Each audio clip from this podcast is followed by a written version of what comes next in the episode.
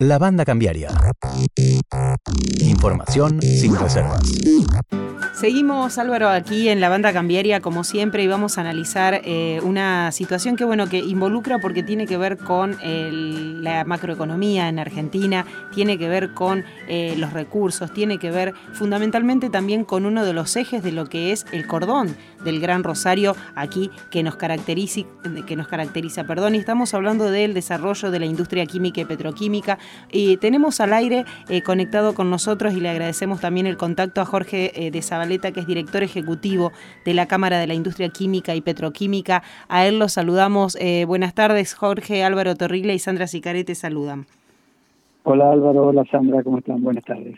Buenas tardes, Jorge, gracias por, eh, por atendernos. Y, y bueno, la, la, la, idea de poder charlar con vos eh, surge a partir de que la semana pasada, en el marco del Día de la Petroquímica, eh, en, en, el, acto que, que, se realizó, el presidente de la Cámara, y, entiendo que, que, que, vos también, señalizaron la idea de que se viene una quinta ola de inversiones en el sector petroquímico. Y bueno, la idea era tanto saber eh, en qué consistiría esa, esa, esa, ola de inversiones, como en hacerte a lo mejor este, retrotraer un poco la historia eh, y, y, tener una, un, resumen, una idea de, de, cómo fueron las cuatro anteriores, ¿no? que es un poco llevarte a la historia de la industria petroquímica.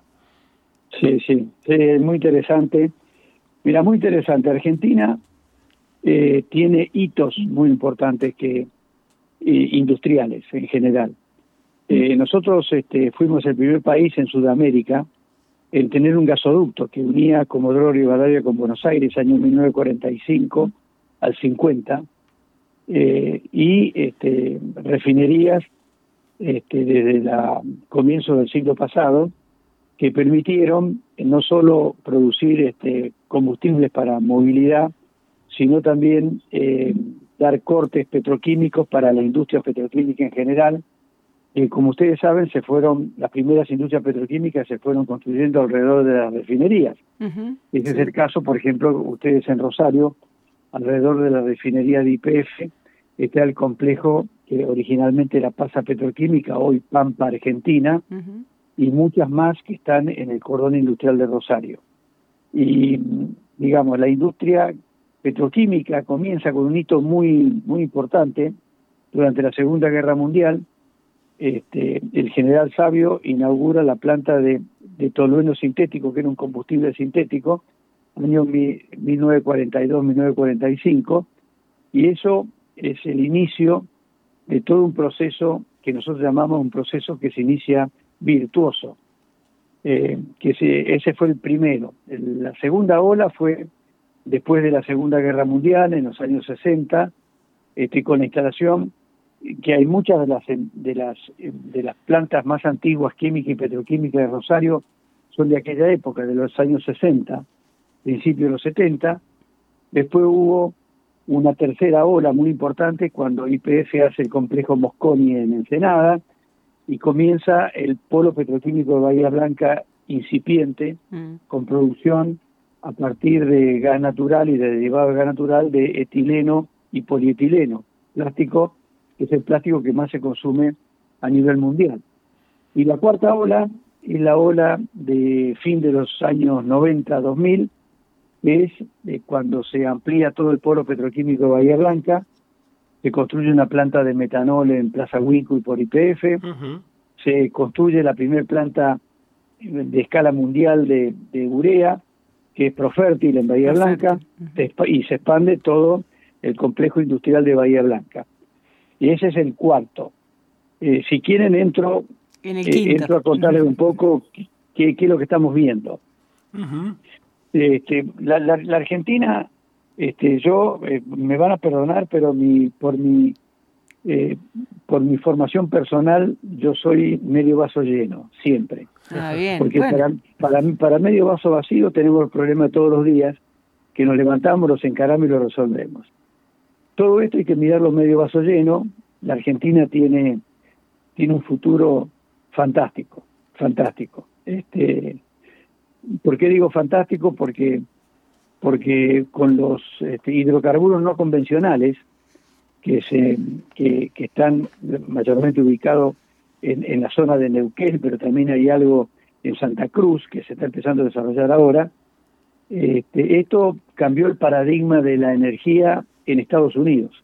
O sea, Estados Unidos eh, en los años 90 este, empezó a bajar la producción de petróleo y de gas y empezó a tener altísima dependencia de importaciones.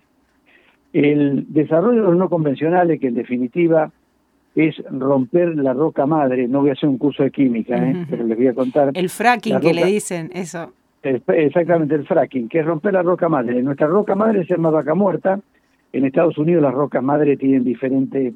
Son las rocas que generaron eh, los hidrocarburos, el petróleo y el gas, y quedó muchísimo hidrocarburo entrampado, que si uno lo, lo, lo, lo rompe con el fracking, este, inyectándole agua a alta presión, donde rompe la roca, se libera hidrocarburo y que es, este, esto ya no es más un problema de geología, sino un problema de ingeniería.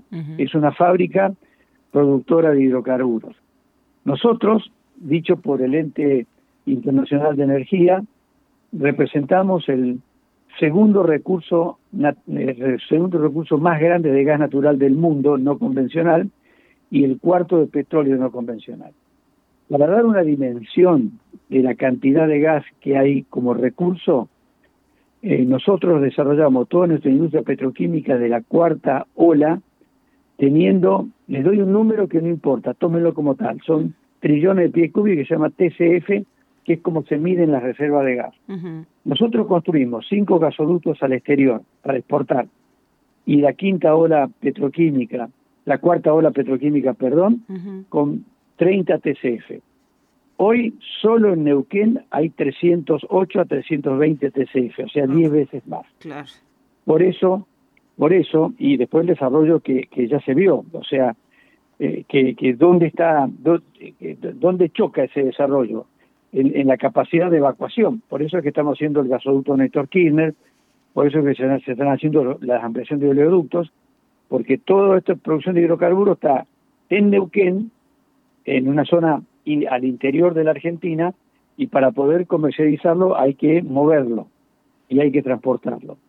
Todo eso, como sucedió en Estados Unidos, Estados Unidos pasó de ser altamente dependiente en petróleo y gas, pasó a ser casi el mayor productor del mundo de petróleo, igual que Arabia Saudita, y es el mayor productor de gas del mundo, casi como Rusia y es un gran exportador. Y, a la, y enganchado con la producción de hidrocarburos vinieron todos los desarrollos petroquímicos y los desarrollos petroquímicos lo que hacen es monetizar el gas y darle valor. O sea, esto es como dice a veces el vasco de Mendiguren, en lugar de vender trigo, vendemos vendemos tallarines. Galletitas, claro. exactamente, o sea que la petroquímica es vender galletitas y vender gas es vender trigo y vender petróleo. Entonces, eh, estamos, creemos que estamos, por la historia que tenemos, porque tenemos petroquímica, porque fuimos capaces de hacerlo, estamos frente a una oportunidad única de una quinta ola, como lo es el campo, que cada día aporta más, y como lo es la minería con el litio y con cobre. O sea, entre la minería, eh, el, el campo y todo lo que es energético de hidrocarburos, son las turbinas que este país tiene para finalmente despegar y ser un país importante. Disculpe, medio vaso lleno. No, eh, no, no, nos encanta el relato que, que, que, que, nos, que nos está haciendo, porque bueno, además, como, como bien empezamos la charla, eh, el Rosario, el Gran Rosario, es, protagonista también de, de, esta industria petroquímica.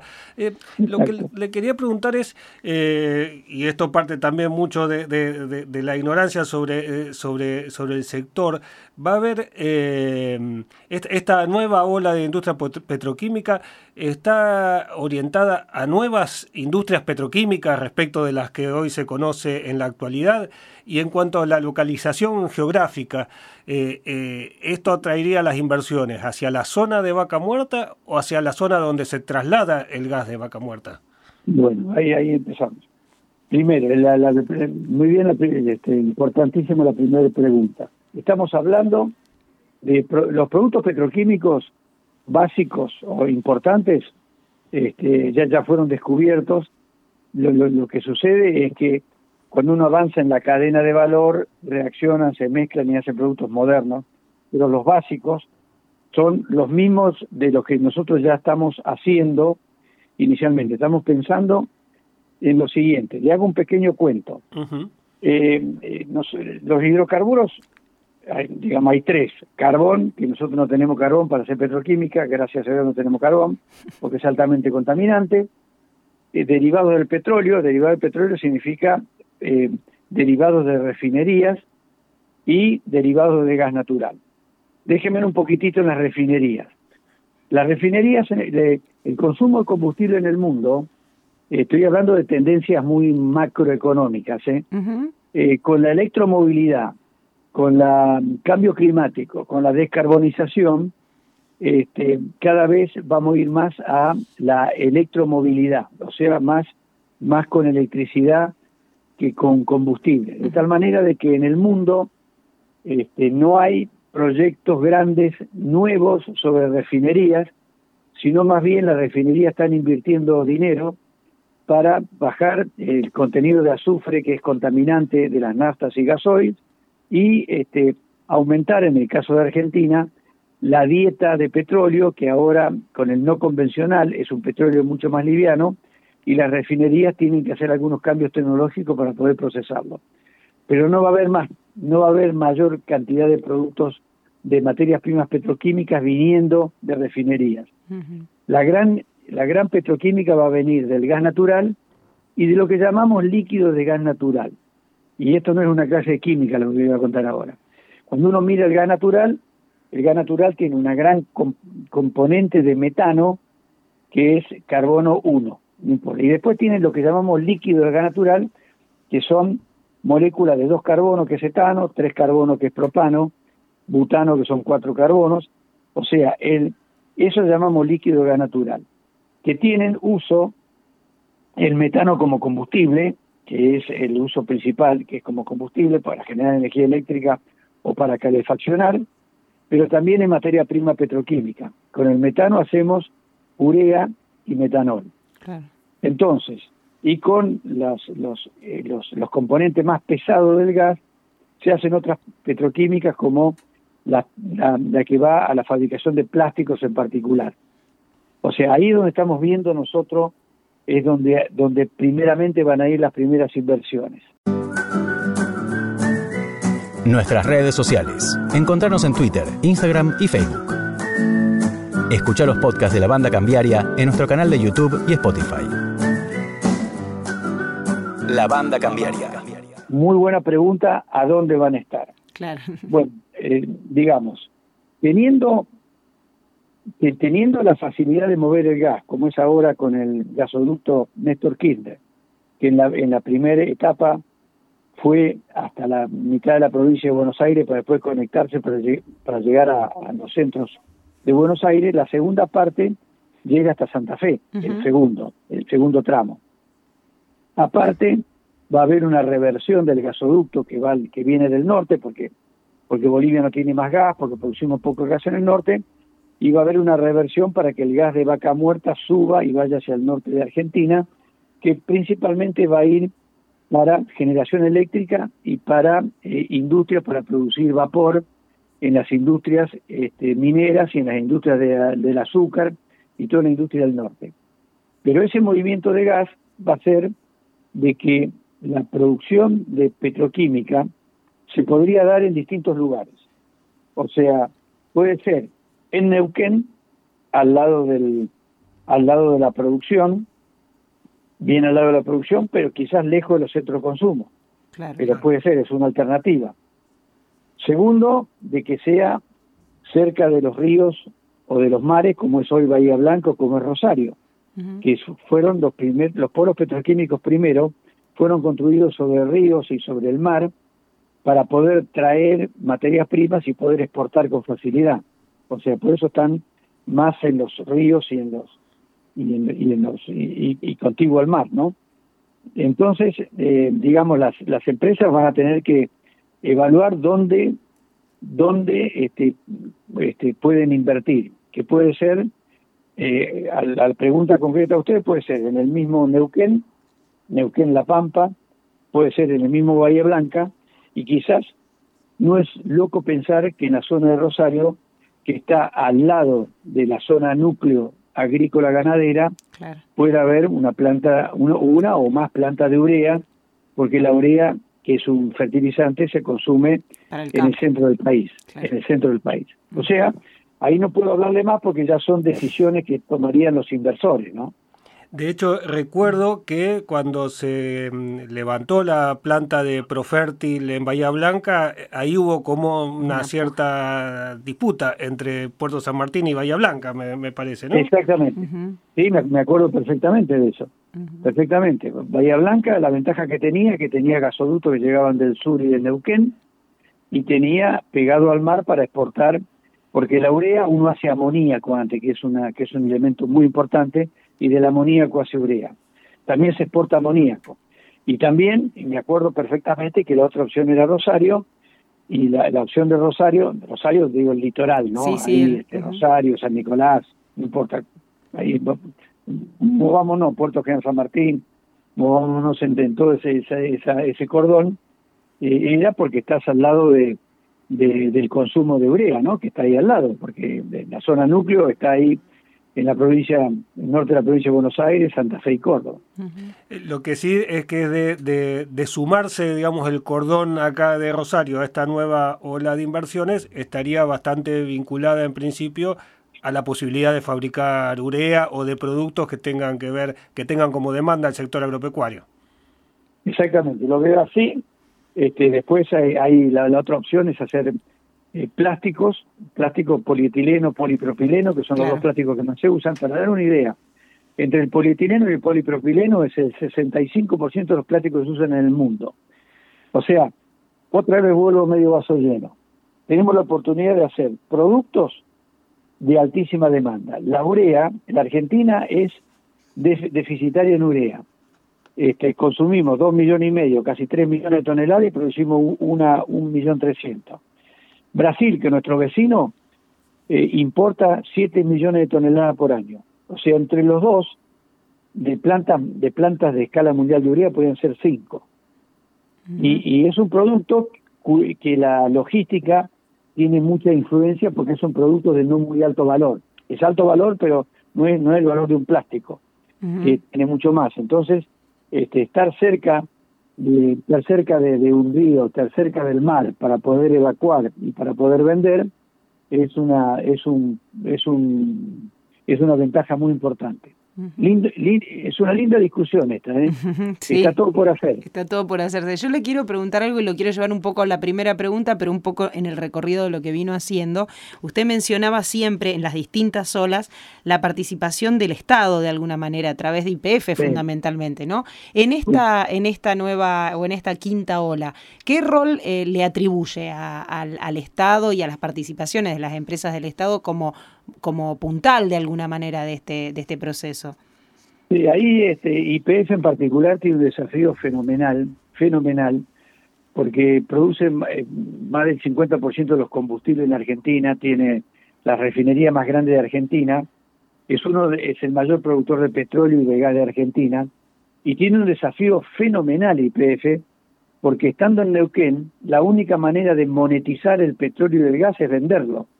O sea, tenerlo guardado bajo tierra no le sirve a nadie.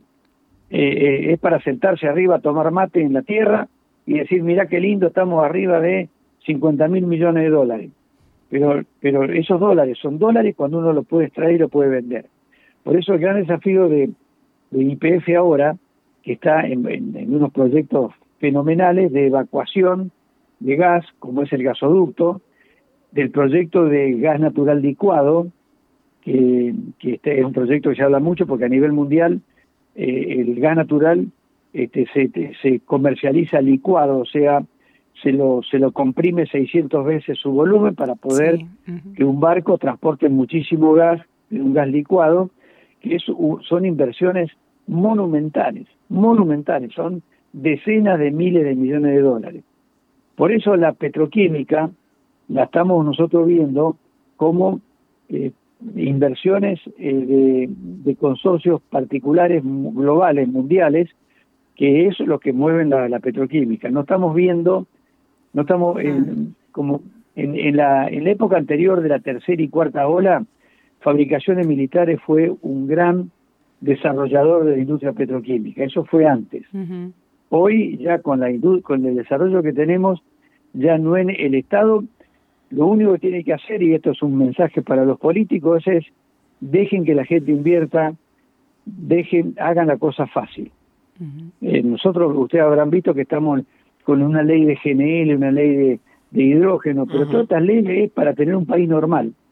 Nosotros tenemos que tener un país normal donde pueda venir gente a invertir, le cobremos los impuestos que le tenemos que cobrar, paguen la regalías que tienen que pagar, pero después puedan disponer de las ganancias que tienen que hoy no es tan fácil.